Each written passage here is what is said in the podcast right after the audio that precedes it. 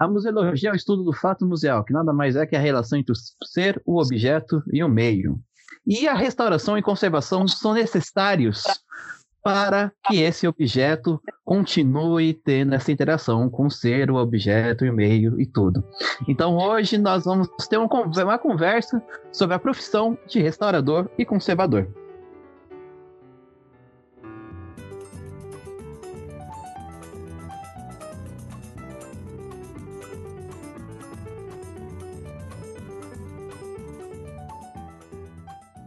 E hoje vocês estão aqui comigo, o Gustavo Nalva.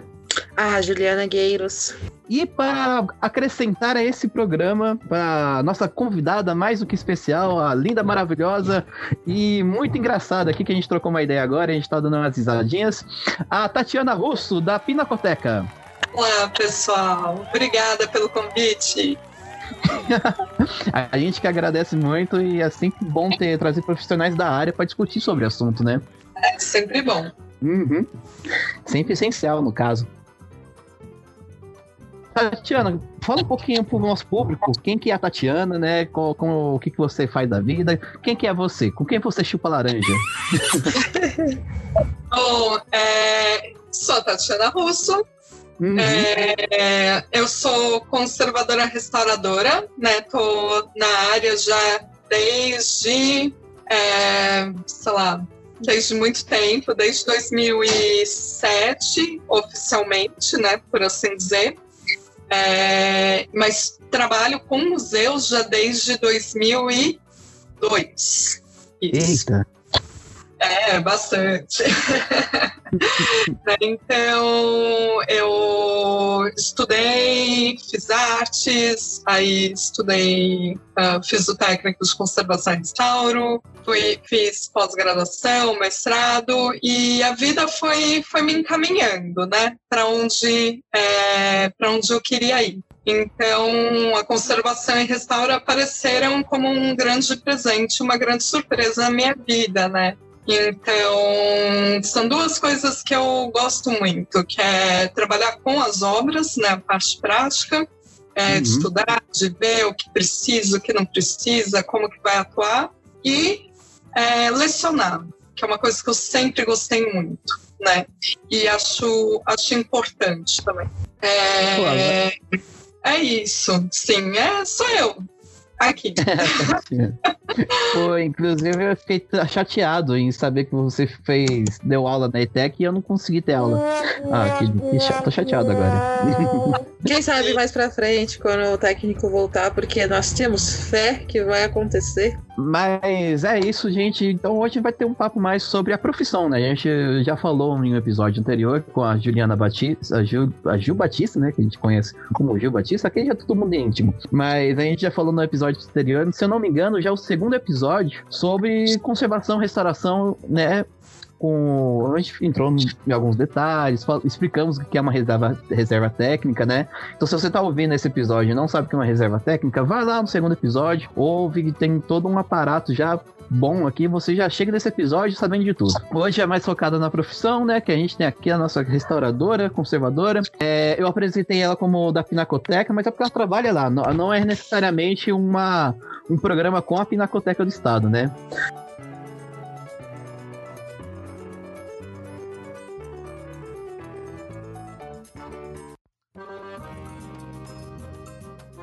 Então, para começar, eu queria. Gente, é bom a gente discutir, né? Como é que se forma, o que, que é e o que, como é que se forma uma conservadora restauradora, né?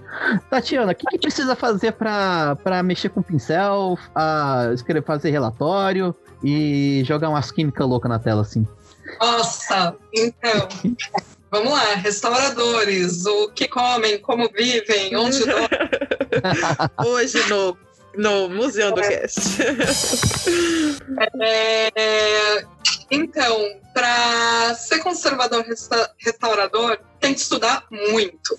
Né? Uhum. Então, quando começa aquela história de ah, eu sou autodidata, né? desconfia. Né? Uhum. Já, hum, não é muito legal.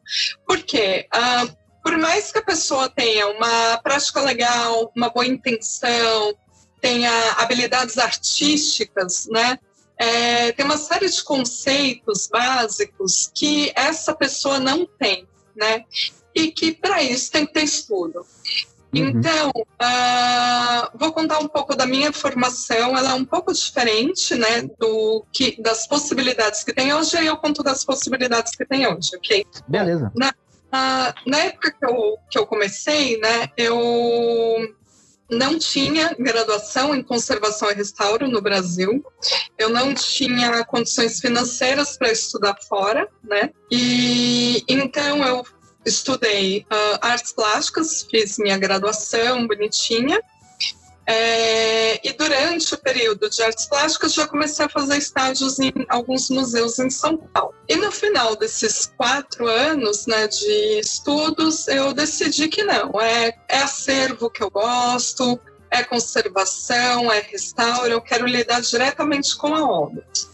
Uhum. E e foi um momento em que eu comecei a pesquisar o que tinha no Brasil a oferecer, né?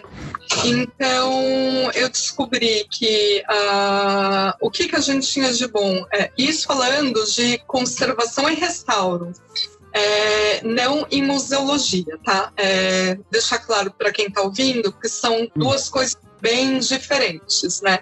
O museólogo ele vai ter uma visão geral do que é um museu, é, de como lidar, enfim. E conservação e restauro é uma parte bem específica é, que pode estar dentro da, de algumas partes da museologia. Uh, e na época a gente tinha a Universidade Federal de Minas Gerais, que tinha uma pós-graduação, e a Fundação de Arte de Ouro Preto, que tinha um técnico. Uh, isso nós estamos falando de estudos de conservação e restauro de bens culturais móveis e integrados. Bens culturais e móveis é, já havia, uh, acho que a Federal da Bahia já tinha uma graduação ou uma pós, né, em algum, no Rio também já tinha alguma coisa, então já estava um pouco mais avançado essa parte. Ah, até a, a Unisantos já tinha também uma pós-graduação, né, mas não em é, móveis integrados, né? Que são duas coisas também completamente diferentes, né? Você cuidar de um edifício e você cuidar de objetos culturais. Optei pela FAOP, né? Então fui para Ouro Preto, estudei, fiquei um ano e meio mais ou menos. Foi super intenso, né? A gente tinha aulas de. Era de quarta a sábado, das oito da manhã às seis da tarde. É, com duas horas de almoço e ainda tinha o estágio de segunda e terça. Então era assim, conservação e restauro na veia, né? Não tinha, ou gosta. Overdose. E voltei e aí, na época, a Pinacoteca estava com uma vaga aberta, né? E um professor, até uma professora é, que era amiga de uma, hoje minha colega na Pinacoteca, indicou tal. Uh, mandei o currículo, uh, várias outras pessoas enviaram currículo também, e enfim, e me escolheram para fazer um estágio lá. E terminando o estágio, é, deu super sorte de ter uma vaga aberta né, para restaurador júnior e eu consegui é, ser efetivado.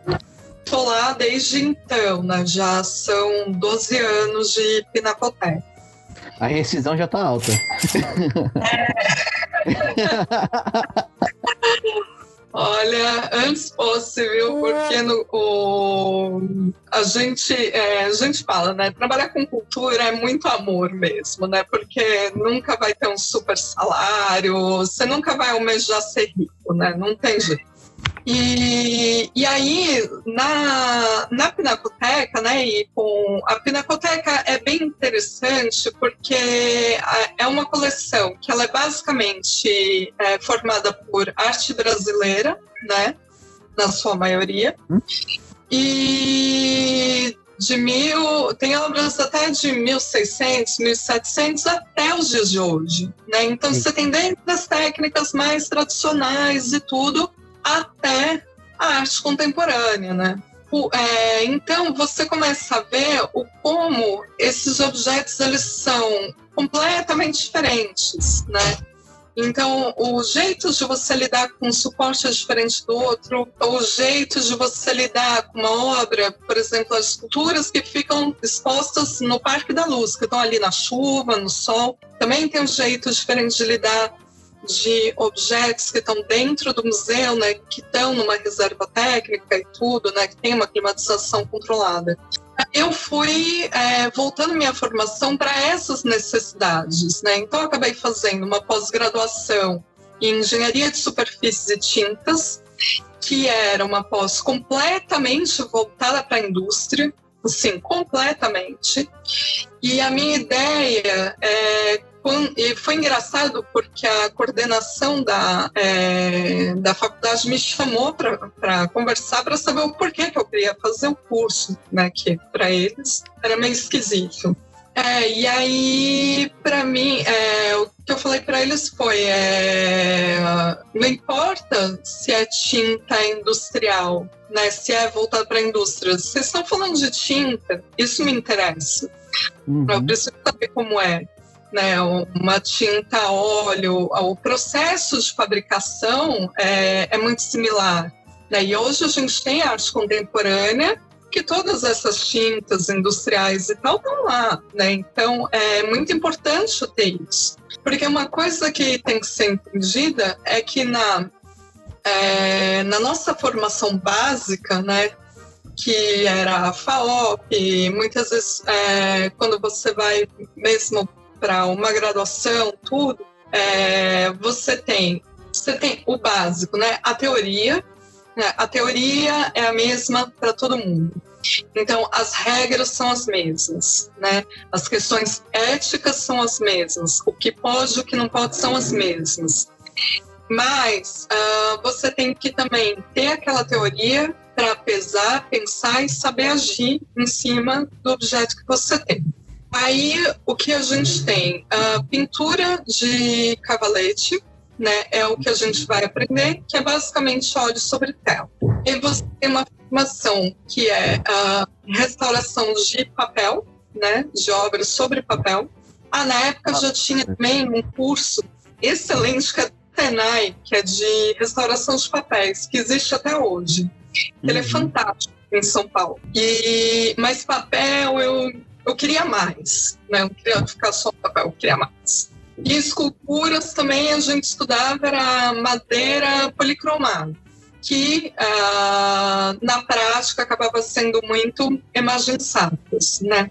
Então, esse é o pacote básico da formação que eu tive na época. E a partir dali, é por minha conta. Então, se eu tenho que restaurar alguma coisa que tenha metal, se eu tenho que restaurar uma arte contemporânea, uma tinta contemporânea, eu tenho que estudar a parte para saber como lidar.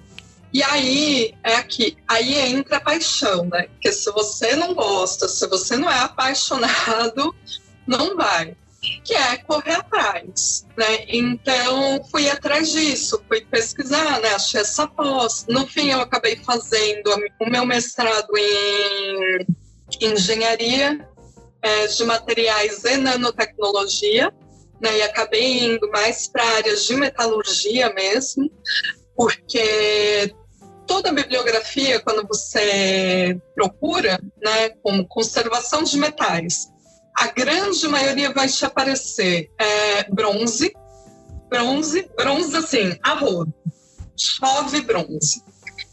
E ah, metais arqueológicos. Então, como lidar com metais arqueológicos, né? E aí eu tinha alguns problemas que eram em cima do aço.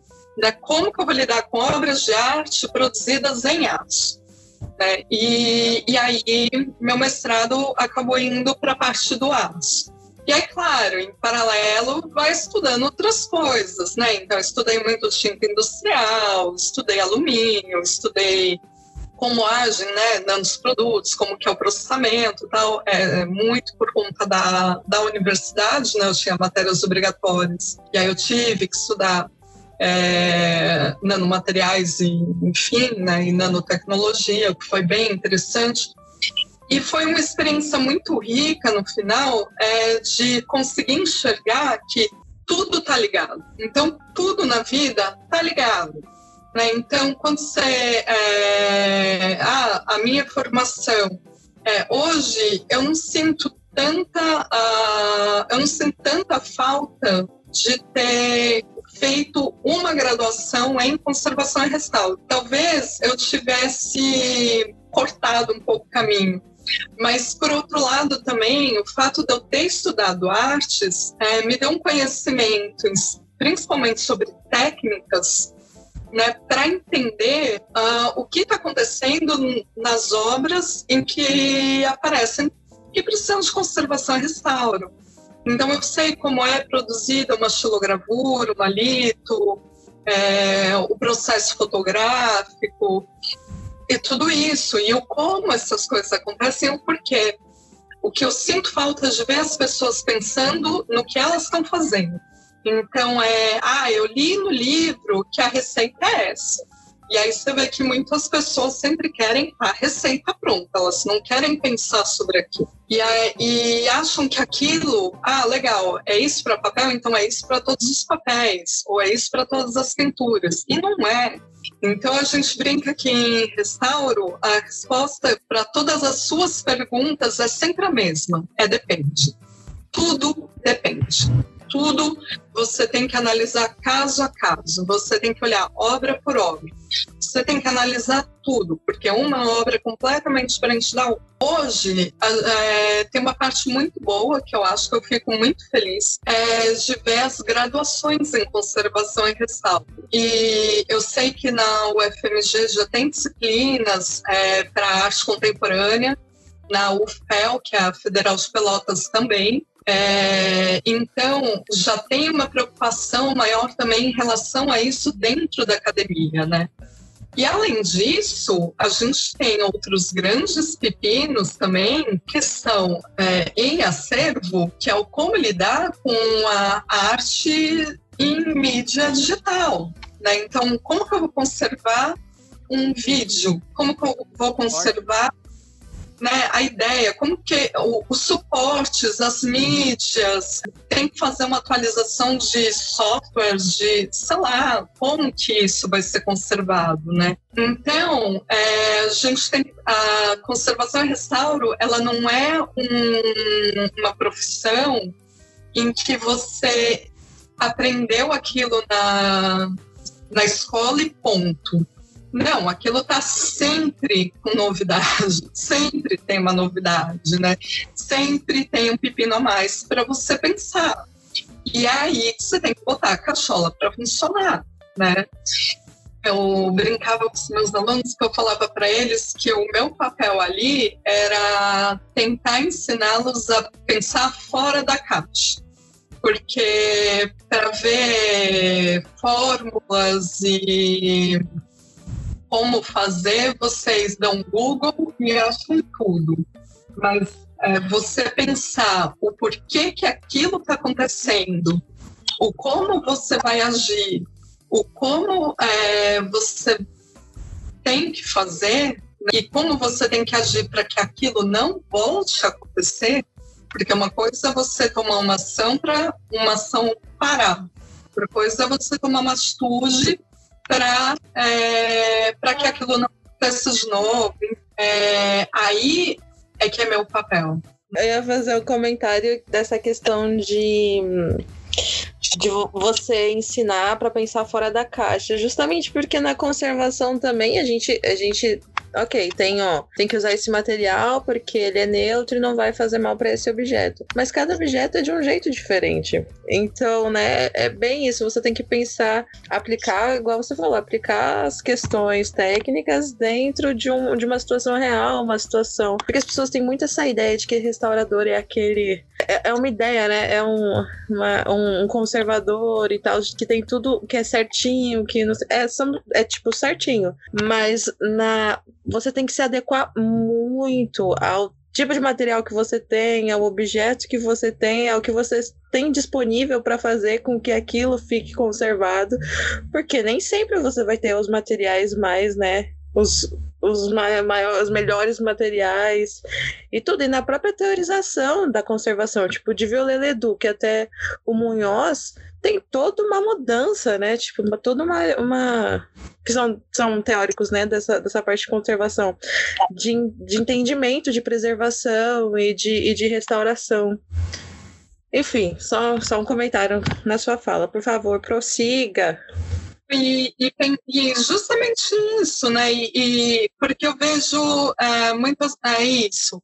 Ah, tem que usar um material neutro uh, é, para embalagem de tal, né, das obras, no geral. Vamos colocar assim. Ok, mas por quê? Por que tem que ser neutro? O que, que acontece se não utilizar um material neutro? E se ele for alcalino ao invés de neutro? Pode? Não pode? Né? O que, que acontece se eu uso um material ácido. Então, é, são, eu, eu quero, né, o que eu mais gosto é quando as pessoas deixam, comecem a pensar e refletir sobre isso, para não virar papagaio de pirata.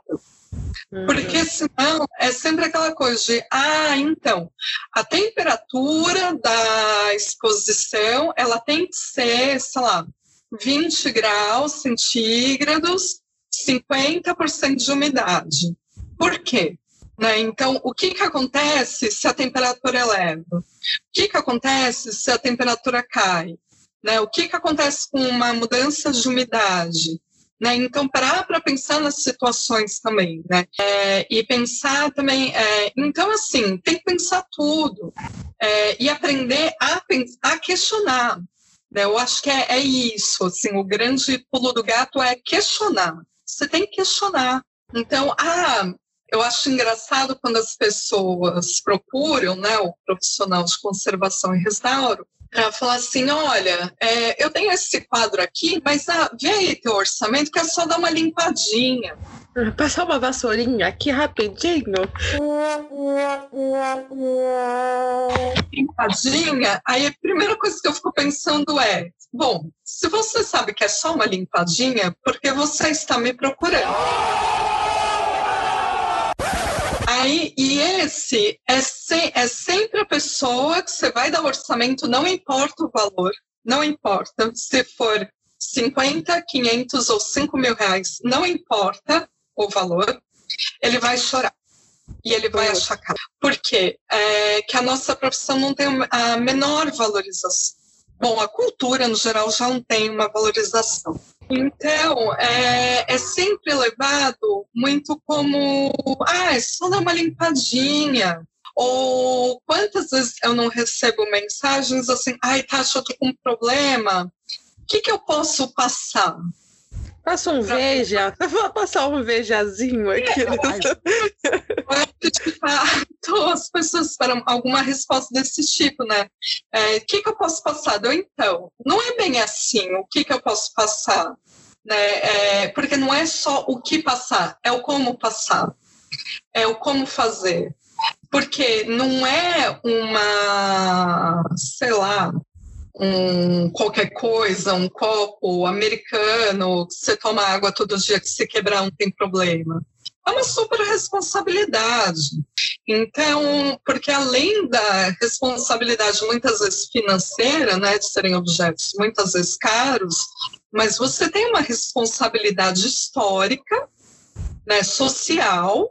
Nossa, pensa numa imagem sacra né? Você, eu lembro que ah, essa história eu vou contar porque eu acho muito fofinha e é muito bonitinho. Quando eu estava estudando em Ouro Preto, é, a gente trabalhava em duplas, né, em obras, e a Fundação de Arte de Ouro Preto fazia algumas parcerias com igrejas da região, né, para ter os objetos, para os alunos restaurarem, sempre com um técnico junto, enfim. Eu e uma amiga, a Laila, que é nossa, a Laila, é, por sinal, é historiadora e foi estudar conservação, mas voltou para a sala de aula. E ela é uma restauradora de mão cheia, assim, mas não acabou não seguindo. E a gente pegou uma imagem que era de, de uma cidadezinha bem perto, que chama Lavras Novas, né? E era uma Ave Maria mas era uma Maria com um vestido rosa, ela era bem estranha. E aí eles falavam que era Maria Concebida. Eu nunca tinha ouvido falar numa santa com nome de Maria Concebida. Bom, toca eu e Laila pegar o ônibus e até Lavras Novas para entender o que era essa Maria Concebida. Bom, e era uma santa que ela era venerada daquela cidade de uma forma que ela ficava assim no altar principal, tipo, ela tinha uma importância muito, muito grande, né? E aí nós fizemos os estudos dela. É, na época eu tive a grande sorte, o privilégio gigantesco de ter como professor de química o João Cura, que ele é químico né, da Federal de Minas Gerais, que é um super químico é, voltado para é, conservação e restauro, né? Ele é um grande cientista é, da conservação e, e, ajudou a gente né, com as análises e tudo. E aí a gente descobriu que ela tinha sido repintada pelo menos três vezes. E por todas as posições e todos os estudos que a gente fez, nós chegamos à conclusão de que ela tinha sido, primeiro, como que é Nossa Senhora Pastoreira, depois ela tinha é, passado para Nossa Senhora da Conceição, aí Nossa Senhora do Terço e aí Maria Concebida. E aí a gente ficou naquela discussão. e aí, vamos tirar essas repinturas e deixar original? Né? Que, pela teoria, né? Era uma pintura mais ou menos. A primeira pintura era mais bonita, né? A gente fez lá estratigrafia, tudo. Mas olha só, eu vou lá, tiro essa repintura e volto a ela original. É uma eu mato a Maria Conceição. Sim, não é mais ela, né? Não é mais ela.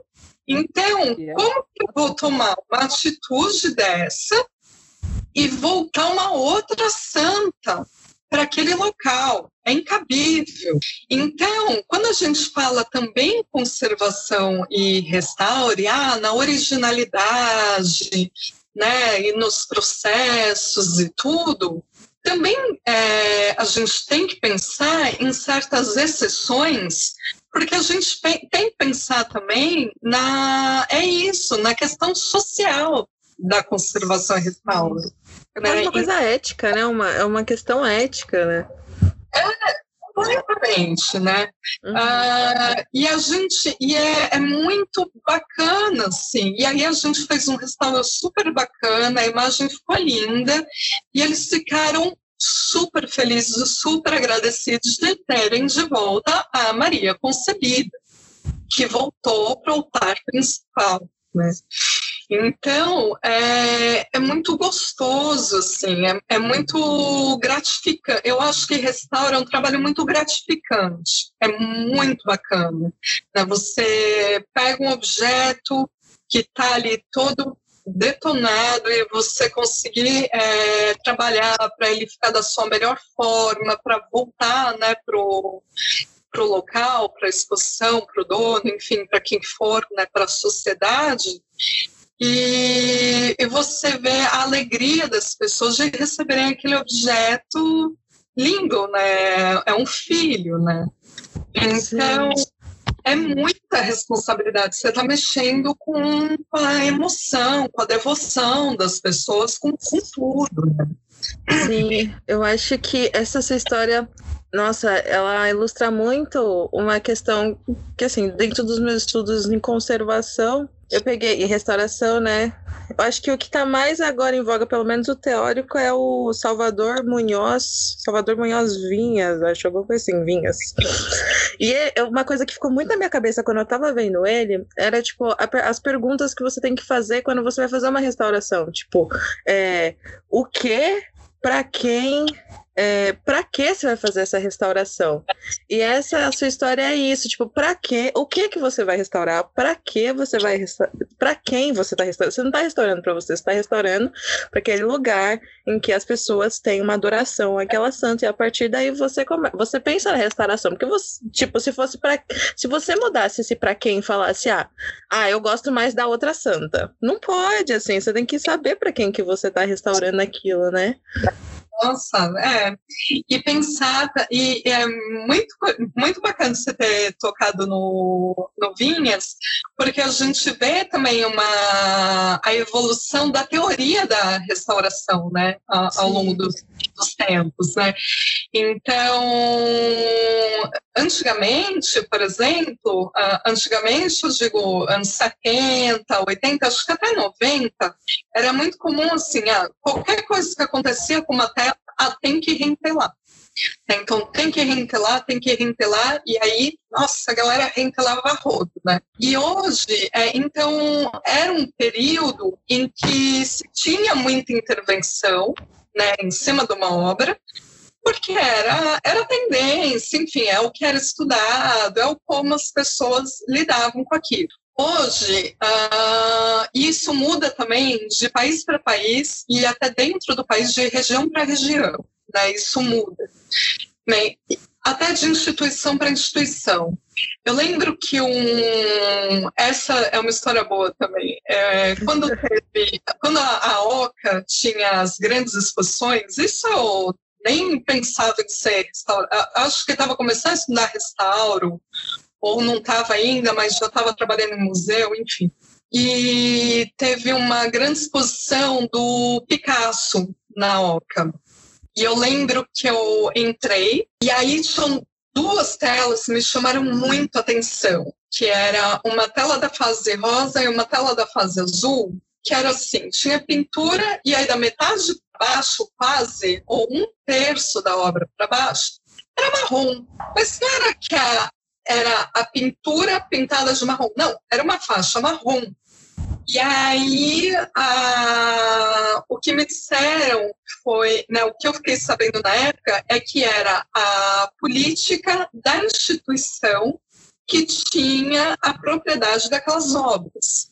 E aonde não tinha, né, o, enfim, a imagem, é, que tinha que ficar muito claro que era restauro.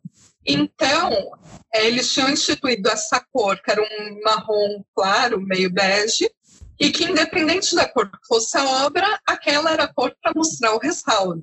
Né? Então, essa era a política daquela instituição. Né? Hoje, uh, que nem na Pinacoteca, por exemplo, a gente tem uma política que eu acho, eu gosto muito de trabalhar com dentro dessa política, que é menos é mais. Né? Então, quanto menos a gente mexer, melhor é. Então, hoje a gente só vai fazer um rentelado numa pintura se ela realmente precisar. Ah, mas ela tem um rasgo. Se é um rasgo que a gente consegue fazer uma sutura, uma coisa mais delicada, né, que não precisa de rentelado, enfim, a gente vai optar. Então, a gente sempre vai optar pelas menores intervenções possíveis. E isso é, já é uma política que eu vejo uh, em praticamente todos os museus brasileiros, o que é bem legal, né? E ateliês e tudo.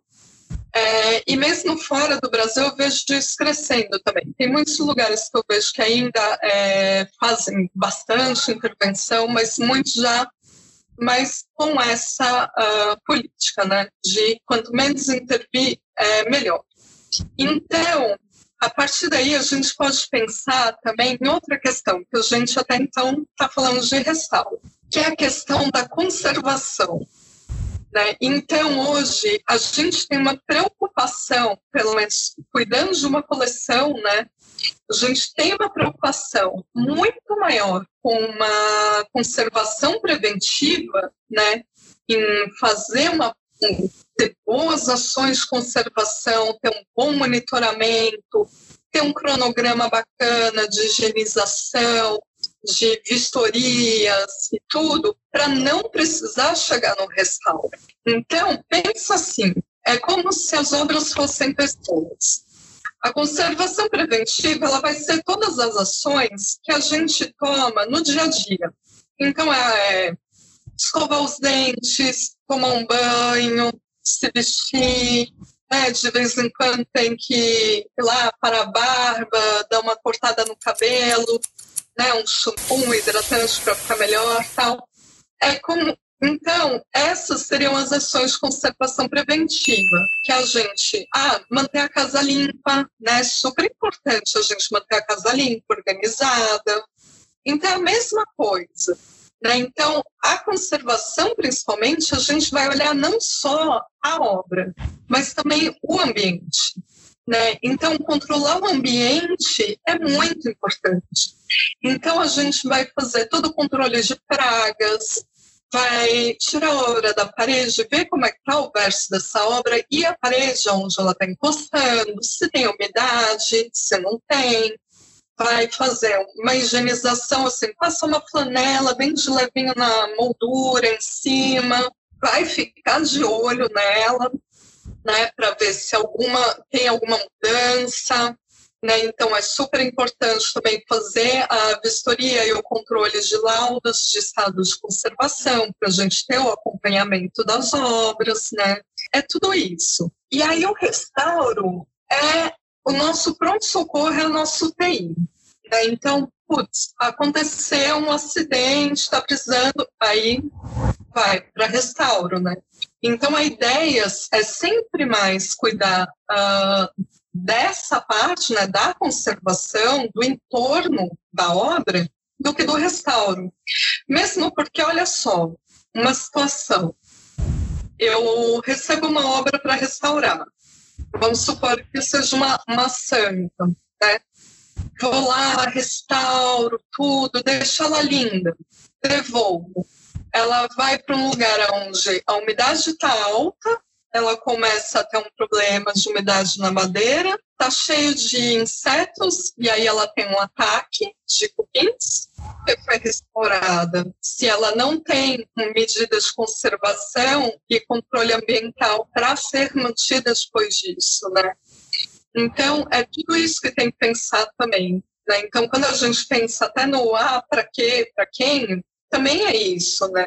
Em orientar, né? no caso de ateliês particulares, igrejas, enfim, orientar o proprietário, é isso, é conservar para não restaurar.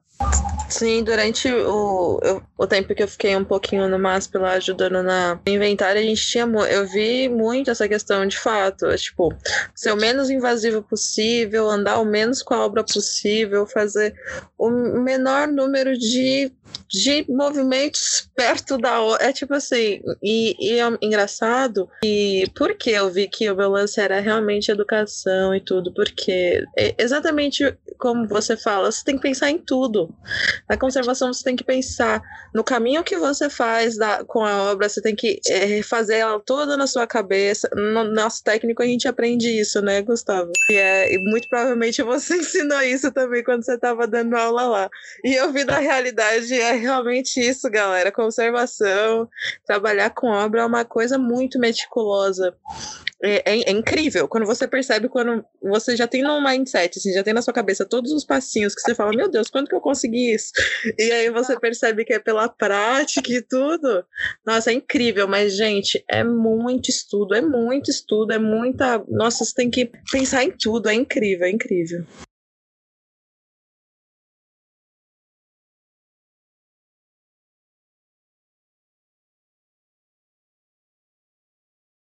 Então, o problema que, que tem com a. Não só com a arte sacra, mas em outro. O, o, é a função social daquele objeto, né?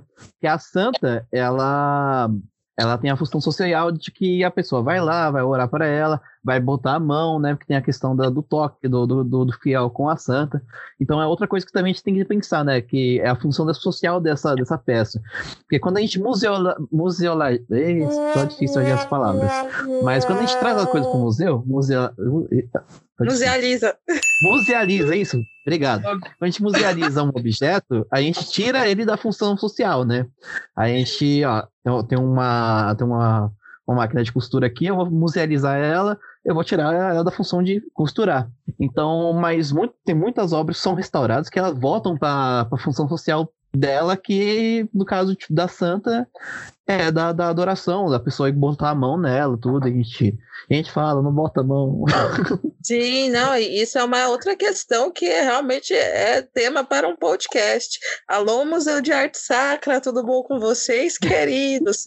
Vamos aí, porque, porque realmente é uma, é, outra, uma, uma outra abordagem que você dá para uma iconografia, né? Então, fora a parte de, de conservação, que vai ser outra questão, se uma coisa coisa está dentro do museu ou na cumprindo a sua função, né? Ambas têm que ser conservadas, mas ambas serão conservadas de jeitos diferentes, creio eu, né? E de uhum. tipo, né? Com, não sei, dinâmicas diferentes, talvez.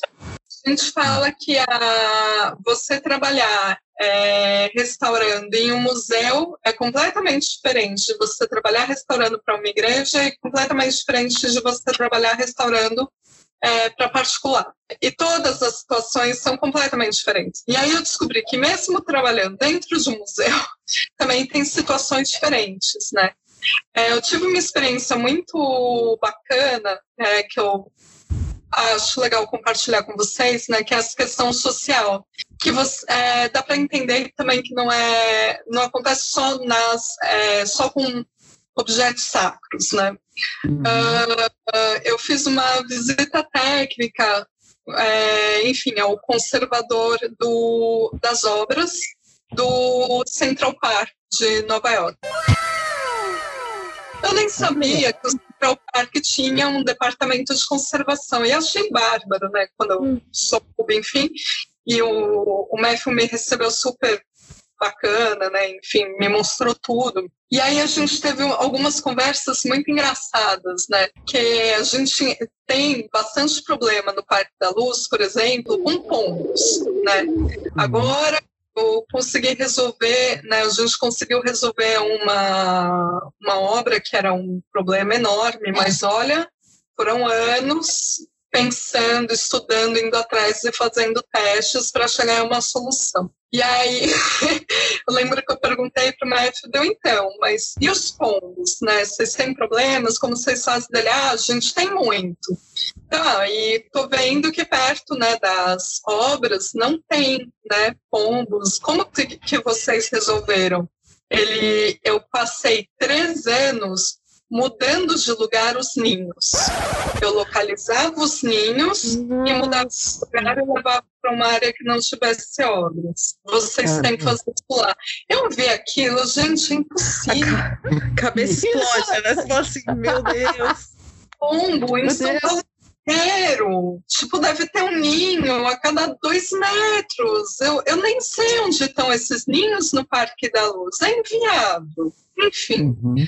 Aí achei um outro jeito lá que funcionou. Aí ele, ah, eu quero te mostrar duas coisas é, que eu quero ouvir sua opinião. Aí saiu correndo, né? É, o Central Park tem uma, tem uma escultura muito bacana, que é um, é um, um bronze, né? Uma escultura em bronze, que é um cachorro, um pastor alemão né? E, esse, e tem toda a história desse cachorro lá, enfim, parece que teve uma situação e que ele é um cachorro que salvou uma criança e virou meio que um símbolo que as crianças virou meio protetor das crianças e tal. E aí que as pessoas vão lá e os pais colocam a criança em cima do cachorro para tirar foto com o cachorro. E assim, virou uma tradição. Né? Aí ele me mostrou isso e depois a gente foi ver uma outra obra que é linda, que é maravilhosa, que são os cogumelos, né? E aí tem Alice no País das Maravilhas, e tem alguns personagens, e tem esses cogumelos. E as pessoas sentam nos cogumelos para tirar foto com a Alice. Não. E uh, essas obras já estavam perdendo o formato, né? Tanto cachorro quanto acho que dois ou três cogumelos, né? E aí ele virou, né, ele virou e perguntou dele o que, que você faria? Eu, cara, não tenho o que fazer, né? é, eu, é, sei lá, o que, que eu faria? Eu discutiria a possibilidade de fazer réplicas, né? E deixar réplicas, não sei. Então, é exatamente o que a gente fez. Então, quando. Olha só, é, porque a relação do público é tão forte. Né? As crianças, quando elas veem Alice, nossa, a gente estava lá vendo, de repente isso estava um frio, tipo, estava dois graus, tinha nevado, estava um frio. Uhum. Mas tipo, uma família, uma criança que devia ter uns três anos de idade, a hora que ela viu Alice, mas ela ficou enlouquecida, que ela correu e agarrou e sentou naquele cogumelo e tal. Você fala, meu, como que você vai tirar né, essa relação né, da, dessa criança, porque não é, é, diferente de uma relação, por exemplo, de vandalismo, né? Uhum. Que daí uh, a gente tem um, um Zé Rezende, obra do Zé Rezende, que é uma placa né, de aço bem grande, e no MAN, né, no Ibirapuera, também tem uma, uma obra similar, e que as crianças vão lá e ficam jogando pedra porque é legal, porque fica fazendo barulho, sabe? Ah, é, é gente. Essa é, é um negócio que tá no, no imaginário brasileiro já, né, Gustavo? Porque, meu, todo, toda vez, minha vida toda fui no Ibirapuera, toda vez eu ouço gente jogando, e, e, eu acho que isso talvez seria uma reflexão até interessante de se fazer, porque a obra já tomou um outro sentido, que hoje em dia eu não vejo, tipo assim, eu, na verdade, eu só vejo gente fazendo isso. Tipo, jogando a pedrinha porque dá. Inclusive, eu, Juliana, achava que era para fazer isso mesmo. eu também, eu... Eu, eu, vou, eu vou entrar na culpa aqui. Não, eu não, jogar eu ainda não joguei isso. É, isso é até uma curiosidade que eu tenho, até para perguntar para artistas, tipo, e aí, você curtiu né, o, a mudança que teve na tua obra? Porque antes ela era visual, agora ela também é sonora, né? Ela tem uma participação aqui e parece que o barulho passou a fazer parte dela. Né? Sim, ressignificou a questão. Né, da intenção do artista. E aí, como você vai dosar também essas ações em relação a, a intenção do artista uhum. e a relação público, né? E, enfim, no Central Park aí eles é, resolveram por essa atitude, né, de fazer réplicas, né, tem autorização, tudo, tiraram ponto, né, das peças, e aí quando eles veem que está de fato muito desgastado tudo, eles mandam fundir outra e trocam, né, uhum. então, solução que eles encontraram então, é, ah, mas é um bronze. É, é um bronze, né? Mas é um bronze que tem uma relação diferente, né? Do que, por exemplo, a nossa linda Maria Martins lá no Parque da Luz, né?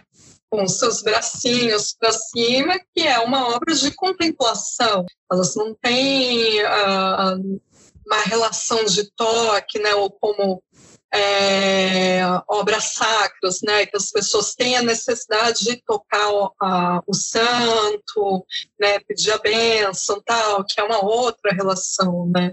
Bacana você falar da musealização dos objetos, porque isso, né, é um objeto musealizado, né, é, ou um, objeto museológico, né, como a gente diz, as ações que a gente vai ter Uh, aí, não de conservação, que a conservação acaba é, servindo. Não, de conservação também. Tem, dá, uma, dá uma diferença, né? Mas uh, de restauro também. Né, é completamente diferente, porque na arte sacra a gente tem é, um lance que é muito importante que chama é, decoro. Né? Então, tem sempre a questão do decoro, que é por exemplo, uh, se eu tenho ali um a imagem de um menino Jesus que está sem um braço, se, esse, se essa imagem ela já é um objeto museológico, eu vou fazer um restauro, eu vou cuidar para que ela, esse objeto fique estável para ser mostrado ao público como menino Jesus. E aí ele pode não ter esse braço que está faltando, não tem problema. Para é, um objeto sacro, não, porque ele, ele, tem, ele tem que estar tá dentro do decoro, ele tem que estar tá íntegro para ser apresentado para os fiéis. Então, você vai sim ter o cuidado de pesquisar e pesquisar a iconografia daquele objeto, né, daquele menino Jesus, de qual é a posição da mão, como que você vai fazer a mãozinha, tudo, porque ele tem que ter a mão. Né? Então, as ações são bem diferentes. A conservação, basicamente a mesma coisa também, né? Você tem que manter limpo o local, Claro, se as pessoas puderem não tocar na imagem, melhor ainda, né? É. Uhum. Tocar, agora, se tocam, enfim, aí a gente pode pensar numa forma de proteger melhor essa obra do toque, de repente o verniz que seja um pouco mais resistente, enfim. Tem outras formas também de você agir, né? Então, é, é, é isso, Ju. Tudo tem que pensar. Não tem jeito. Exatamente. E você falou da, da questão do. A gente tem muita gente que pensa, né, que ah, é bronze, é, é metal. A gente pode mexer porque é uma coisa que durável, né? Mas tem aquela é. questão, né? A gente pode adaptar aquela, aquela grande máxima, né? De mão mole e bronze duro, tanto encosta que até que oxida, oxida né? Não, você é burro, cara, que loucura também, né? É, é tem, pode sim. Uh, na, na Pinacoteca tem uma parte que é bem interessante, que é a Galeria Tátil, né? É um, são obras selecionadas, né? Justamente para o público não vidente poder ver a obra, né? Então, eles podem tocar essas obras essas obras a gente sempre tem um, um cuidado né, e um, um olhar é, bem grande em relação a isso, né? Uh, mas é diferente, porque o toque, as, pessoas, as pessoas que tocam a, a obra, né, elas uh, elas vão com toque sutil e tudo. E o que a gente acaba tendo muitas vezes é um. Aí a gente tem uma aplicação um pouco maior de uma cera protetiva, né? Para não ter justamente o desgaste da pátina, para não ter um desgaste do bronze, enfim. É, e ne, nesse caso nós optamos por obras em metal, né? Porque as obras em metal a gente tem a possibilidade de fazer essas ações mais protetivas, mas que podem possibilitar é, que o público não vidente é, toque. E aí a gente ouve, ah, mas então todo mundo pode tocar. Então, não. Porque se todo mundo tocar, aí a, a ação que eu tenho disponível para aquela obra não é o suficiente. Né? Então, é, tem também o limite, né? tem um, um, limite do que eu consigo fazer e até onde eu consigo chegar. Então, tem o rodízio de obras, né, de tanto em tanto tempo, foi uh, 10 anos, né, então a gente está trocando as obras agora. Então, a gente procura também fazer esse rodízio. E procurar, claro, a obra em metal é resistente? Depende, né? É resistente a quê? Né? A, algumas coisas ela é mais resistente, mas a outras, por exemplo, não. A uma corrosão, por exemplo, muitas obras não são, né? Outras sim. Por isso que eu gostei de ter estudado engenharia de materiais, né? Uhum. É, que daí eu consigo entender exatamente os limites de cada material, né? O que porque uh, quanto mais você conhece o material que você está trabalhando, mais você sabe é, o que vai prejudicar. Então, é, é juntar. Por isso, está tudo ligado. Se você quiser juntar, sei lá, biologia com conservação, medicina com conservação, você consegue. Tudo dá para ligar. Né? Tem relação com tudo. Isso é bem legal. Uhum. Gustavo, a Tatiana acabou de ler meus pensamentos que eu ia perguntar para ela justamente sobre a Galeria Tati, a conservação de lá, porque a minha, a minha formação está muito voltada à acessibilidade, né? Educativos acessíveis e tal, e era uma das minhas perguntas que eu ia fazer fora né, da nossa pautinha. É, como que fazia para conservar, né? Se tinha, se vocês passavam algum produto e tudo. E agora isso vai mudar bastante, né? Com, com a questão do Covid, vai talvez começar a usar luva, né? E aí vai ter que. Colocar um é. álcool em gel ali, aí tem o problema do álcool em gel com não a peça. Pode usar. Né?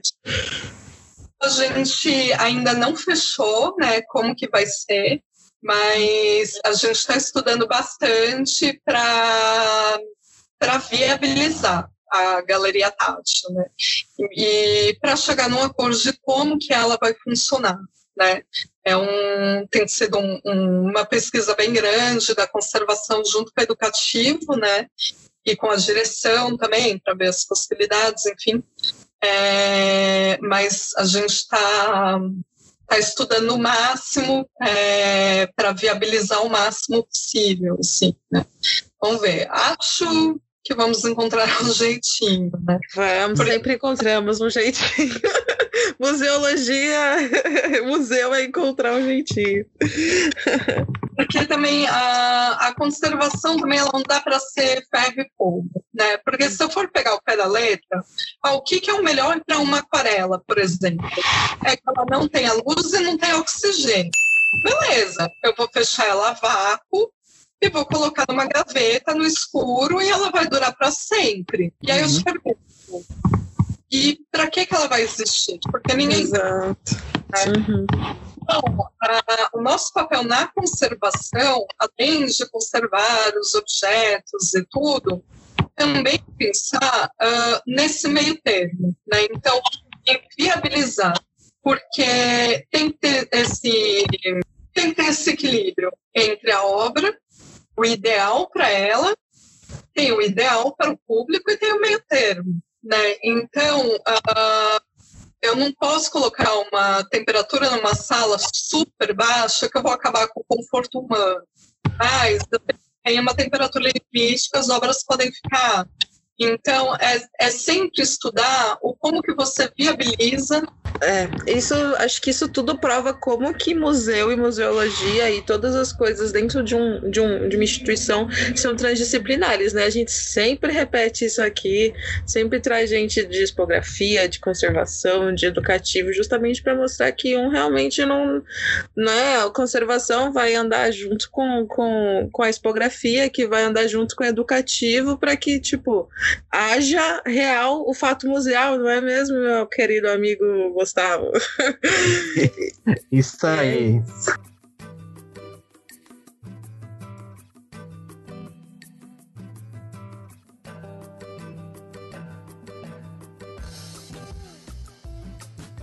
Mas, Tati, deixa eu perguntar para você. É, o brasileirinho, a brasileirinha que tá começando agora, tá com seus 18, 17 anos aí, fala assim: Meu Deus, eu quero ser conservador restaurador. É um pouco difícil? É um pouco difícil, mas acontece. Tem gente que, né? aí, qual que é a dica, né? O que, que você orientaria essa, esse ser humaninho a fazer? É. Como todas as profissões, tem que estudar. Então, uhum. um, tem que bem tudo. É, eu acho assim, uh, conservação e restauro, eu acho que é tem uma particularidade que eu vejo em relação a muitas outras profissões, mas eu acho que são todas as profissões é, ligadas à cultura no geral, que é ou você ama ou você odeia, né? Então, não dá. É, é, impossível você fazer naquele. Ah, vou levando, vai indo. Não consegue, né? Então, uma dica que eu acho legal é procure profissionais e para conhecer a profissão mesmo, né? Procure profissionais, vai na caruda, liga, manda e-mails de preferência, né? As pessoas geralmente gostam mais de e-mail. É, falando, olha, eu estou pensando em prestar vestibular para conservação e restauro e queria conhecer. Né? Eu acho que é um, é um passo super importante né? para você conhecer o que faz, como que é. Porque eu acho que muitas vezes as pessoas têm a ilusão Primeiro, de que, ah, isso é o que a gente mais ouve, né? Nossa, eu acho lindo o que você faz. Então, só que eu não fiz nada, quem fez foi o artista. Né? Então, uh, essa ilusão da relação de conservação e restauro com artes plásticas, né? Então, ah, eu quero ser restaurador porque eu gosto de pintar, porque eu gosto de desenhar, esquece. Né? É, conservação restauração é muito técnico. Eu acho que se aproxima muito mais da técnica do que do artístico, né? Então, se você gosta de pintar, de desenhar, vá fazer artes plásticas, né? Não faça conservação e restauro. É, em conservação e restauro, a gente vai estudar muito história, vai estudar muito, odeiem, mas amem também, química. Eu lembro que a minha maior alegria quando eu acabei o colégio é que eu nunca mais ia ver química na minha vida. E meu sonho. Lendo engano, lendo engano. Engano. Meu sonho acabou quando eu resolvi né, estudar restauração. Então, só que é, o que eu achei muito curioso é que quando eu fui estudar restauração, eu descobri que química é legal pra caramba. E aí eu ficava pensando, cara, por que, que não me ensinaram química assim no colégio? Eu teria sido muito mais feliz e muito uh, menos frustrada, talvez, com a química, né? Então, vai estudar muito química, é, vai estudar, sim, é, alguma coisa de biologia, né? Então, quando a gente fala muito na questão de prevenção de pragas, né? A gente estuda biologia, estuda fungos, estuda insetilófagos, estuda todas as ações biológicas que podem atacar né, um patrimônio. É, vai estudar física, é, enfim. Então, é, conservação e restauro é muito interdisciplinar. Né? As disciplinas elas se conversam em alguns momentos você vai ter que estudar algumas leis, tem que estudar redação, que tem que saber fazer um bom relatório, uma boa narrativa, né? Vai ter tem alguma parte ali de administração que tem que estudar também, né? Principalmente se você opta é, por uh, ter o próprio ateliê, então você vai ter que administrar o seu negócio, né? Enfim, é, é bem interdisciplinar né? Então, é isso. É, aí, o que, que eu te falo? Faço o Enem, né? É bacana, acho que o Enem... Na minha época não tinha Enem e eu vejo hoje o Enem como uma grande medida para é, grandes possibilidades, né? Eu acho que as pessoas é, melhorou o acesso né, da, dos estudantes às universidades, isso eu acho maravilhoso. Se você tem a possibilidade de procurar uh, um curso técnico, eu acho bem bacana, né, porque os técnicos são cursos um pouco mais curtos, né, são um ano e meio, dois, Uh, mas, por exemplo, se você está na dúvida se é conservação e restauro, ou se é, de repente, sei lá, gestão é, administrativa, educativa, não sei, tem aí a ETEC, né, de museologia, que eu acho que o, é sempre uma excelente opção para quem está terminando o colégio, já ou terminou e está pensando em museus, em coisas, mas não sabe muito direito como que funciona, o que, que é. Porque no curso de museologia, é, você tem um panorama geral né, de um museu, de como funciona, e de repente lá você descobre que você ama, né, adora acervo e quer estudar conservação e restauro, ou não.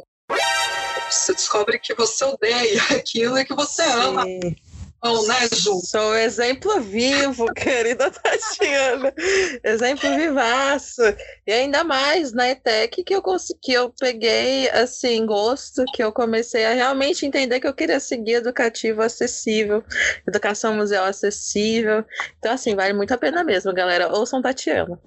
É, e eu acho, acho muito importante, assim, você dar essa sapiada, né, essa olhada, assim, para onde você quer. E aí você tem certeza de tudo que você quer, ou mesmo que não tenha muito também, mas vá, né, só não fica parado, vá. Temos excelentes opções agora no Brasil, né?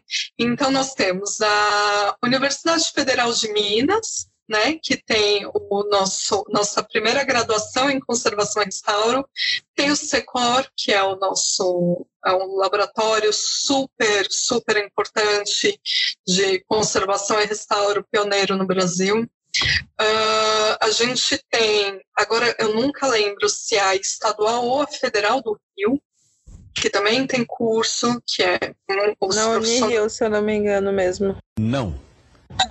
É na estadual. Isso, e uh, os professores são excelentes, também é uma faculdade super bacana, é, e Federal de Pelotas, que é também outra que está despontando, né? E aí, uh, aquilo que a gente já tinha conversado no começo, não confundir. Faculdade de museologia é uma coisa, faculdade de conservação e restauro de bens culturais móveis e integrados é outra coisa. E faculdades de conservação e restauro de imóveis é outra coisa, tá? Vamos lá. Museologia, panorama geral de como funciona o museu, certo? Conservação e restauro, voltado para objetos, objetos culturais e artísticos, não móveis, né? Móveis, outra coisa. E a faculdade é conservação e restauro de imóveis. Imóveis, é, vocês vão estudar a parte de edifícios, né? Então, é, prédios tombados, pontes, é, outro departamento. É, pare é, pode parecer tudo muito próximo, que de fato é, mas é, ao mesmo tempo são completamente diferentes, né? E aquilo, cada macaco é um teu lugar. Né? Então, uh, se cada um fizer o que estudou para ser feito, tá tudo bem, todo mundo sai feliz, né? e a gente consegue manter o patrimônio bacana, tá bom? Respondido, né?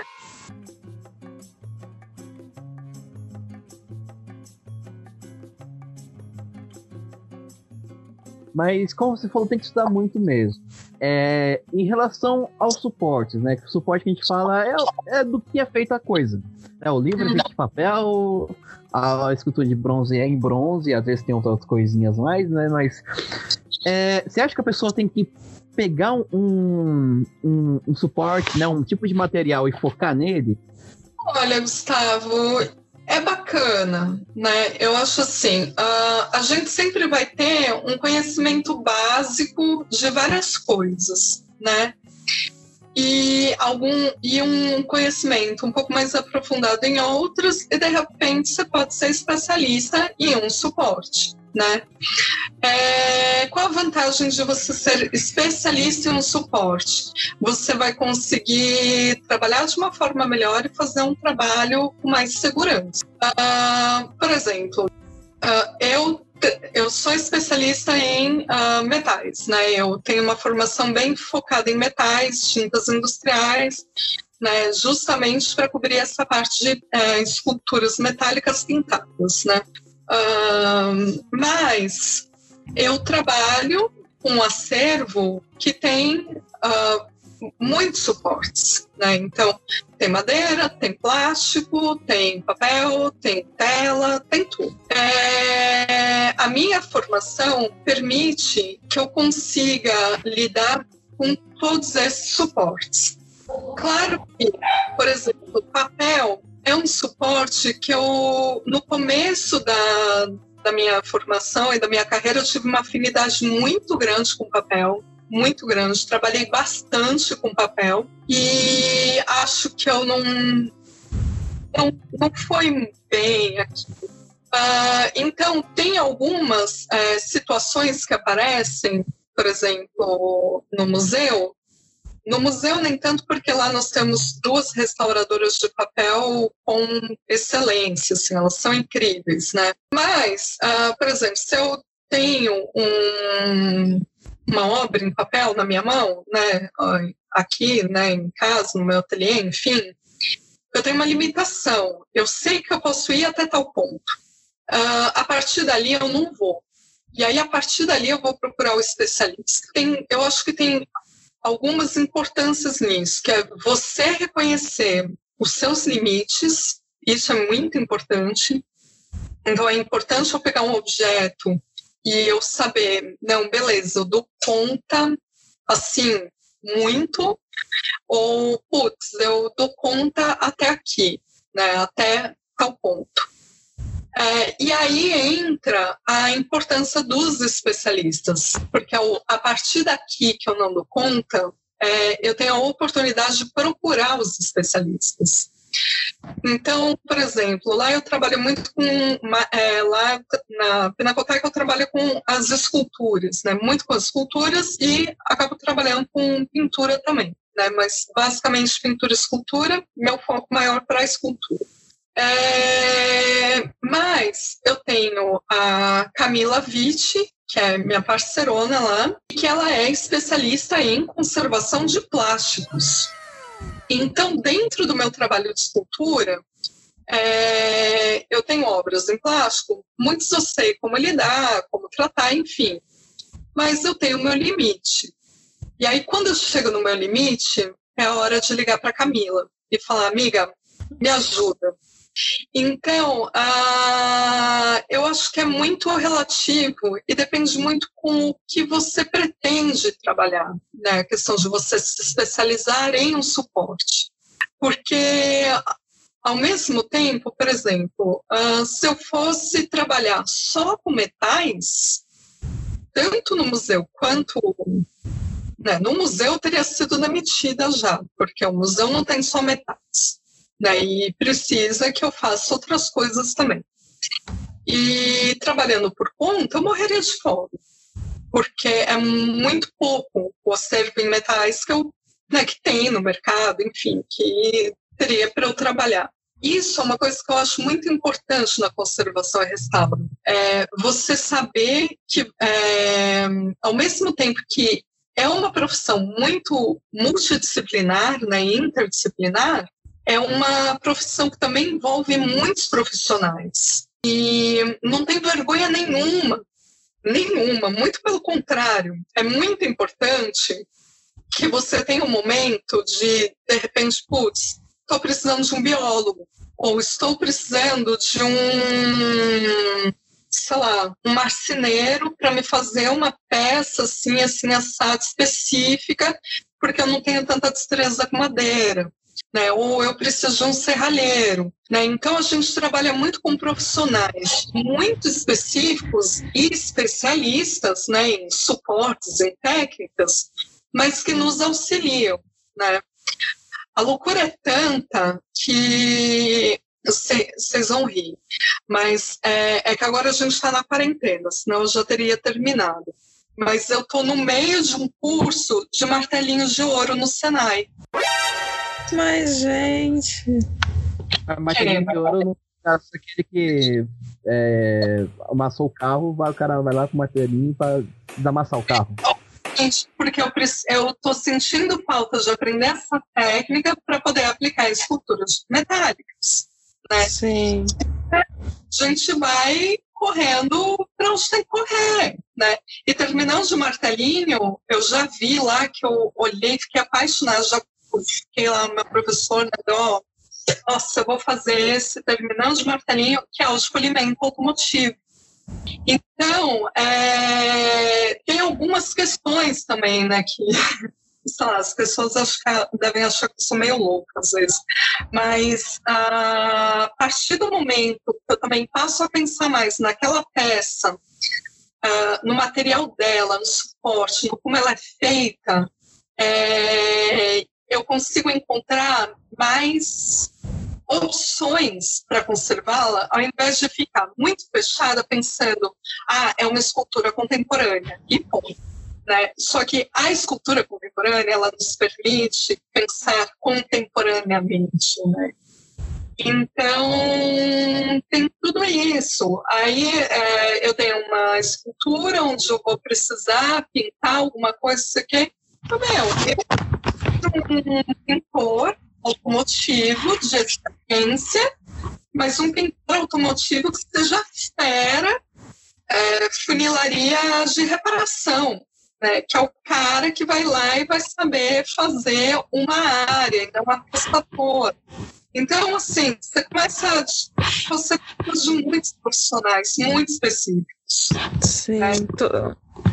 Pedir essa ajuda e lá, e é bacana, acaba trabalhando com muita gente muito diferente. É engraçado, né, que, que muito da, da, da, visão que as pessoas têm de conservadores, restauradores, é essa questão, tipo, meio é, nariz em pé, porque justamente a construção histórica da, da restauração, não sei o que, é uma questão de nobreza, blá blá blá. Todo museu tem esse estigma, mas na verdade, assim, são profissionais que estão constantemente procurando especializações e de todos os lados e procurando ajuda para todos os lados e perguntando todos os lados. Então, gente, vamos tirar isso da cabeça. Não é que não é assim o que a gente que, o que colocam na nossa cabeça que é, né? Não, não é mesmo. Ah, uma comparação que eu, que eu vi, que eu morri de rir, né? Nossa, eu fiquei fã da Mulher Maravilha depois daquilo, né? O primeiro filme da Mulher Maravilha, gente, o que, que ela faz enquanto ela não está salvando o mundo? Ela é restauradora de esculturas no Louvre. Sim, apenas, só isso. Além de ser a Mulher Maravilha. Mas eu fiquei pensando, eu, gente, é isso mesmo, né? Que a gente, de fato, tenta salvar a cultura, tem que ser forte. E essa história, assim, de que você vai passar o dia inteiro no seu ateliê, sentadinha num banquinho, fazendo retoquinho, pode esquecer, isso não existe. Né? Isso é balela. Né? O que a gente mais faz é correr para um lado para o outro, tem que. E olha, passando os 40 agora, eu já estou sentindo que eu tenho que fazer exercício sim, porque eu não aguento do trabalho, que daí é correr, levar peso, se suja pra caramba, enfim. Né? Mas é, é outra questão, né? Apesar do restaurador hoje ele ter um. É, ele tem um perfil, acho que muito mais de gestor do que de fato de bancada, né, de botar a mão na massa justamente por conta uh, da gente se preocupar mais com a conservação do que com a restauração, né? Então é muito mais um trabalho de administrar ali o local, as coisas, ficar de olho, tudo para não precisar chegar no restauro. Mas quando chega no restauro, é dureza, né? Não, não é brincadeira, né? E, e, e aquilo, se você não procura os especialistas, né, se você não vai atrás de cada um ali para fazer o que você precisa, que aí também é o perfil do gestor, né, de você saber quem que você tem que procurar, quem que você tem que contratar, o que tipo de serviço você está procurando que você não tem disponível no museu, né, para realizar aquele restauro, você acaba fazendo besteira. Né? Então, o orgulho aí é, é grande vilão. Né? E a gente, sem, é, a Valéria Mendonça, que foi coordenadora da, do Núcleo de Conservação e Restauro da Pinacoteca por muitos anos, ela sempre falava um, uma frase que era, era bem importante, né? que é a sua insegurança é a sua segurança. Né? Então, a partir do momento em que você se sente inseguro em fazer aquilo, é o teu momento para você não fazer. Né? É a sua segurança em falar, eu vou até aqui. A partir daqui eu vou pedir ajuda. E não tem problema nenhum em pedir ajuda. Né? Pedir ajuda para um colega, pedir ajuda para quem for. Não tem problema nenhum. É importante.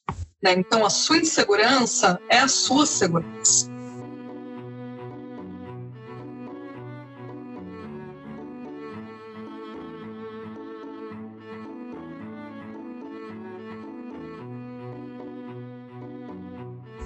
Tati, é, o papo tá muito bom, muito gostoso, tá um, bem legal a gente conversando aqui sobre essas questões é, sobre essas experiências. Mas, como tudo que é bom tem que acabar, é, eu acho legal a gente passar para agora para o nosso comentário, né? Como breve comentário desse episódio, que eu acho que deve ter, estar sendo esperado por muitas pessoas aqui que estão ouvindo. A gente vai. Ô, ô, Gil, vamos, vamos socar nessa propaganda aqui, que aí as pessoas vêm correndo para ouvir. Venha! Aí é bom que é no final segurar a audiência. Mentira, gente. Calma. Pode deixar. Vai ser um banner bem bonito com, a, com, com as imagens, melhores imagens. Brincadeira. Então, Tati, o que aconteceu umas semanas atrás aí é um caso que.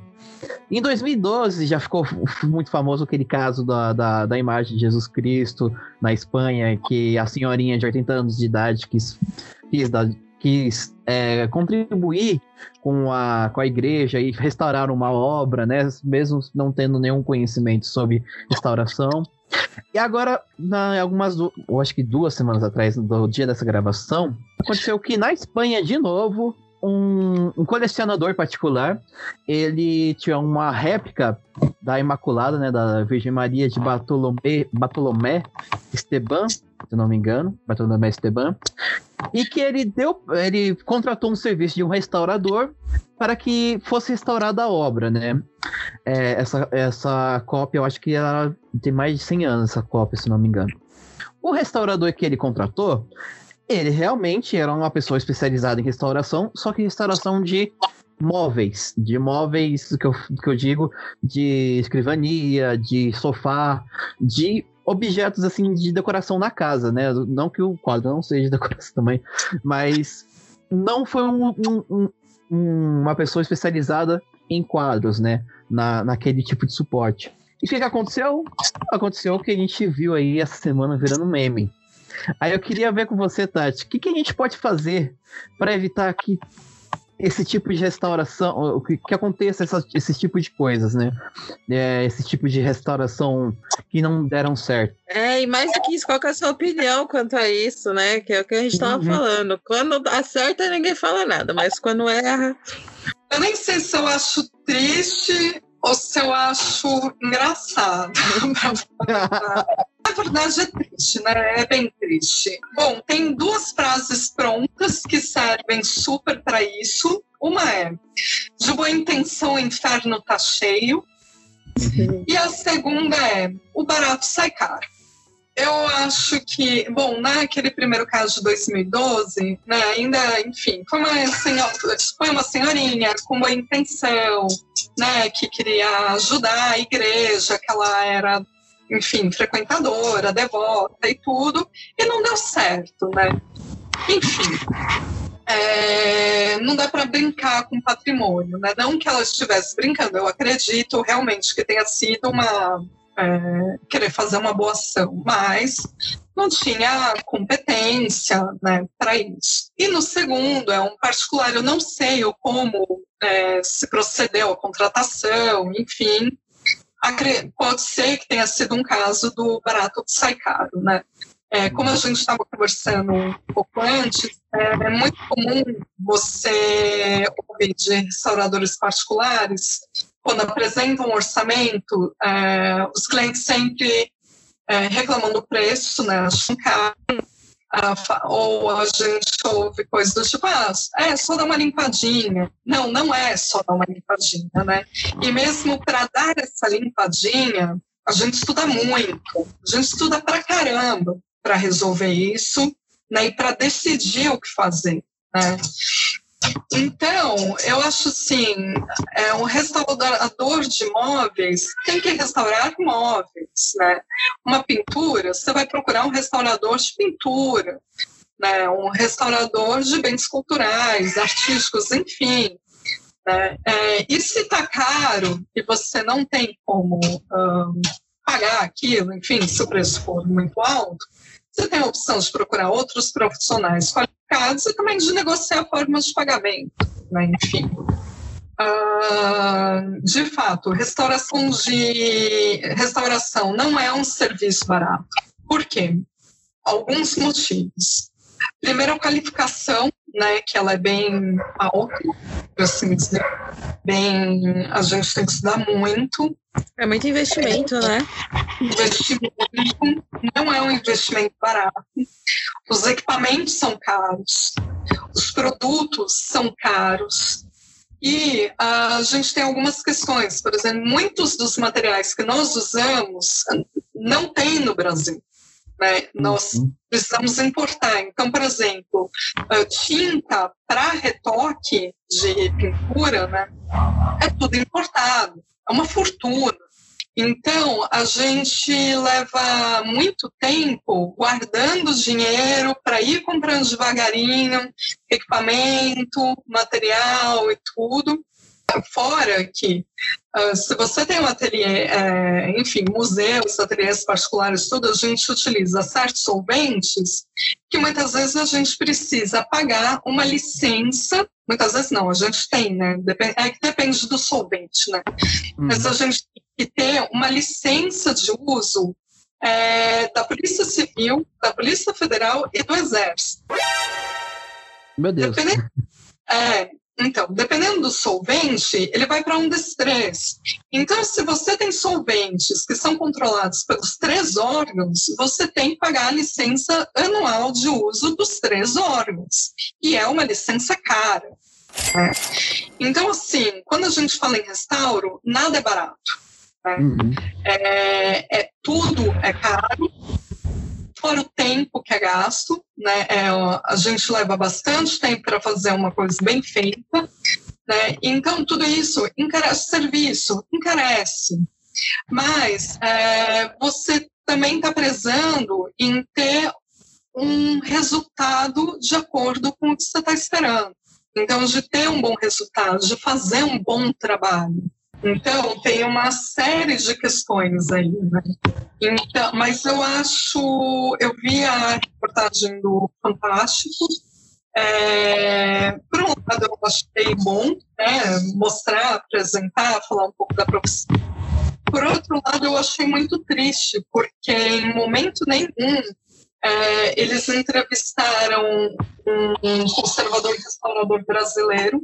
É, não foi mostrado nenhum processo né, de restauração no Brasil. Então, a impressão que dá por aquela reportagem é que no Brasil não existe o serviço de conservação e restauro é, qualificado. Mas olha só, no Brasil, a gente tem uma equipe bacana que trabalha, que olha só esse trabalho, né? E aí mostrar alguns trabalhos que são feitos por aí, no Brasil afora, que, ao contrário do que a gente sempre acha, né, que ah, tudo que vem de fora é melhor, né, tem essa, o brasileiro muitas vezes tem essa ideia, né, de que tudo que vem de fora é melhor. Simplesmente Vilarata. É, é, mão de obra, é, a mão- de obra, o serviço, né, a qualificação do conservador restaurador brasileiro é cada dia melhor. Né? E por tudo que eu vejo em congressos é, fora, conversas com restauradores europeus, é, norte-americanos, enfim, a gente não deve nada. Tudo que a gente faz é, é tão bom quanto, ou melhor ainda, em alguns aspectos. Isso, sim, hoje, hoje a gente tem muito mais, assim, é, tecnologias, né? E muito mais possibilidade também de pegar esse exemplo, esses exemplos que acontecem. A gente tem que ter muita responsabilidade para saber o que faz com esses exemplos, né? Porque é, nessa questão, exatamente como você falou, eu vejo muito uma opção de conscientizar, que o Fantástico não fez. O Fantástico não falou, olha, aconteceu isso, mas aqui no Brasil a gente tem isso, isso, isso. Ou então chamar a atenção do porquê isso está acontecendo, porque essas coisas extremas é, é, é muito o que eu, que eu falo também sobre a derrubada de status, etc, etc. São apenas o- os sintomas da doença, né? Muitas vezes, do, do, de, uma, do- de, uma, de uma questão da falta de, de valorização e, e tudo mais, né? As escolhas que as pessoas estão fazendo, porque elas estão fazendo, então trazer a discussão mesmo. Eu acho que é, é, é um ótimo. Isso, esse, essa, esse podcast já é um, um grande fruto também disso, né? Um- trazer essa discussão, trazer por que isso acontece e tudo. Muito obrigada. É, ah, então, como dica, a Pinacoteca está com uma exposição bem interessante, é só acessar o site, né? É, pinacoteca.org.br.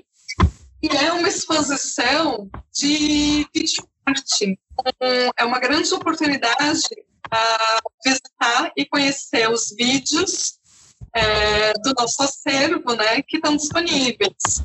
a minha dica é para vocês baixarem o aplicativo da Pinacoteca também, aproveitando o gancho aí da, da Tati, porque dentro daquele aplicativo tem algumas obras, é, tem um texto que é, tem audiodescrição, descrição e também tem um áudio comentando sobre a obra que tem ali na, no aplicativo.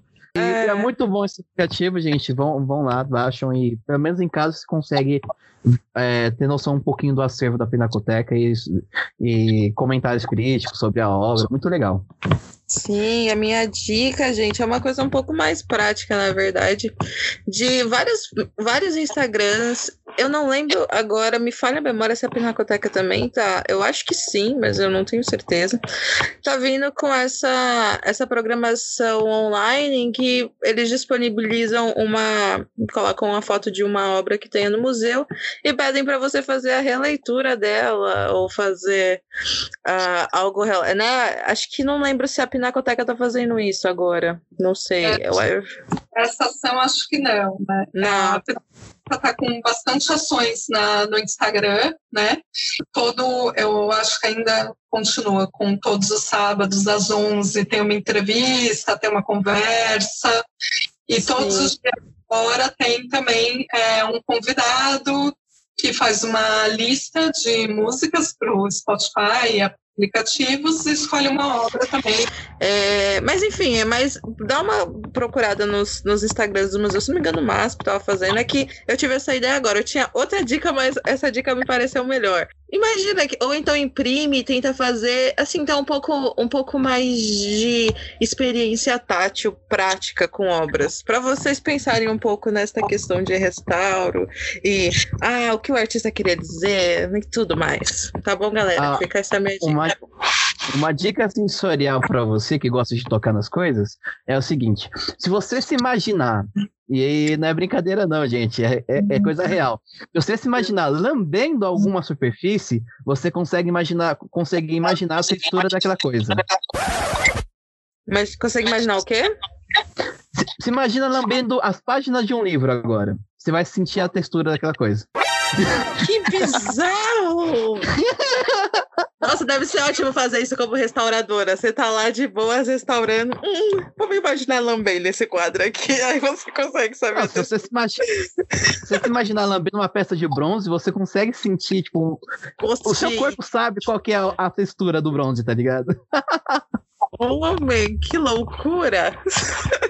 Depois teste.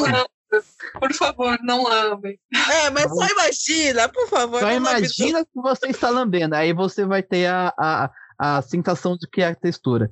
Você tá ali na rua, olha pro asfalto e se imagina lambendo o asfalto, você vai saber qual é a textura do asfalto. Não precisa lamber, pelo amor de Deus. Ai, gente. Então, Tati, muito obrigado, obrigado mesmo por estar participando desse programa aqui. Foi um programa maravilhoso. É, esse bate-papo, essas histórias, assim, eu acho que tipo, é, marcou, é um programa que vai marcar a história do museano, né? Então, muito obrigado mesmo por essa participação aqui. Imagina, obrigada a vocês pelo convite, foi super bacana, prazerzão, assim, conversar com vocês, poder, ai, poder divulgar a profissão e falar, enfim, eu avisei que eu falava pra caramba, né? Então. Perfeito. Maravilhoso. Muito obrigada. Nossa, aprendi. Eu sempre saio feliz do museu, né? É uma coisa interessante. Eu sempre saio feliz das lives, dos podcasts, porque eu aprendo demais e hoje foi excepcional. Olha, eu, particularmente, como eu falei no começo, não gosto muito de conservação e restauro, porém comecei a gostar um pouquinho mais depois do, do episódio de hoje. Devo admitir, devo admitir. Então, é tá. Alguma consideração final? Alguma coisa que você quer falar para a galera que está ouvindo a gente? Gente, acho que é isso. Fiquem bem, passem bem esse fim de quarentena e que quando voltarem né, da quarentena, continuem se cuidando. Né? Não hum. voltem com tudo. Eu sei que está todo mundo ansioso, mas tenham um pouquinho de paciência, voltem aos poucos para a gente poder ficar todo mundo bem o quanto antes. E visitem museus, né? Isso é uma forma assim de dar uma força para a cultura e por gosto também. É sempre um passeio super bacana. e a gente aprende muito. Então, frequentem museus, frequentem cinemas, frequentem bibliotecas, né, e usem seus serviços. É uma forma de fortalecer a cultura, é uma forma de ter conhecimento e de uma inserção na sociedade também de uma forma muito gostosa, né? Muito, muito acolhedora, eu acho. São ambientes muito acolhedores. E é isso. Vamos que vamos e qualquer dúvida, estamos aí. Só mandar um e-mail. Sigamos na luta, sigamos na luta, não? Então, lembrando que esse programa e todos os programas do CRIO História e Literatura só são possíveis com a ajuda de vocês, nossos financiadores aqui. Então, fica um beijo para quem financia a gente no Catarse, né? Um beijo para Bea Beatriz Aguiar, Cristina Lima, Gabriel Bastos, Gui Ashka, é, Paula Guizar, Heverton Nascimento, Rosana Vecchia, Suzana Taide e Vanessa Espinosa, nossa querida, maravilhosa do Museu de Seridó. Então, você gostou do programa? Quer financiar a gente? Vai lá no www.catarse.e barra. Escolhe uma, uma, uma faixa de financiamento, tem ali de 5 reais até o que você puder doar pra gente. E uma, tem uma outra opção também, que é o PicPay. PicPay, você tá com cashback, é, pagou alguma conta, recebeu um cashback, tá com uns dois reais sobrando lá, manda pra gente no Clio, arroba, no arroba Clio História e Literatura, beleza? Então, Merchan pago. Tati, mais uma vez, muito obrigado. E se você, qualquer coisa que você precisar assim, do Museano para divulgar, quiser Estamos conversar aqui. alguma coisa. Uhum. É, aconteceu um- uma coisa assim, você quer comentar, quer, quer desabafar para alguém assim, quer, quer. Vamos gravar um programa para desabafar, para jogar coisa no ventilador? Chama a gente, beleza? Ou vocês também, o que precisarem, chama aí que a gente dá um jeito. Obrigada. Então, gente. Obrigada, Muito gente. obrigado. Gostoso. Então, você, meu querido ouvinte, ouvinta, ou- ouvintes, muito obrigado e até a próxima. Beijos e o museu segue vivo mesmo com a pandemia. É.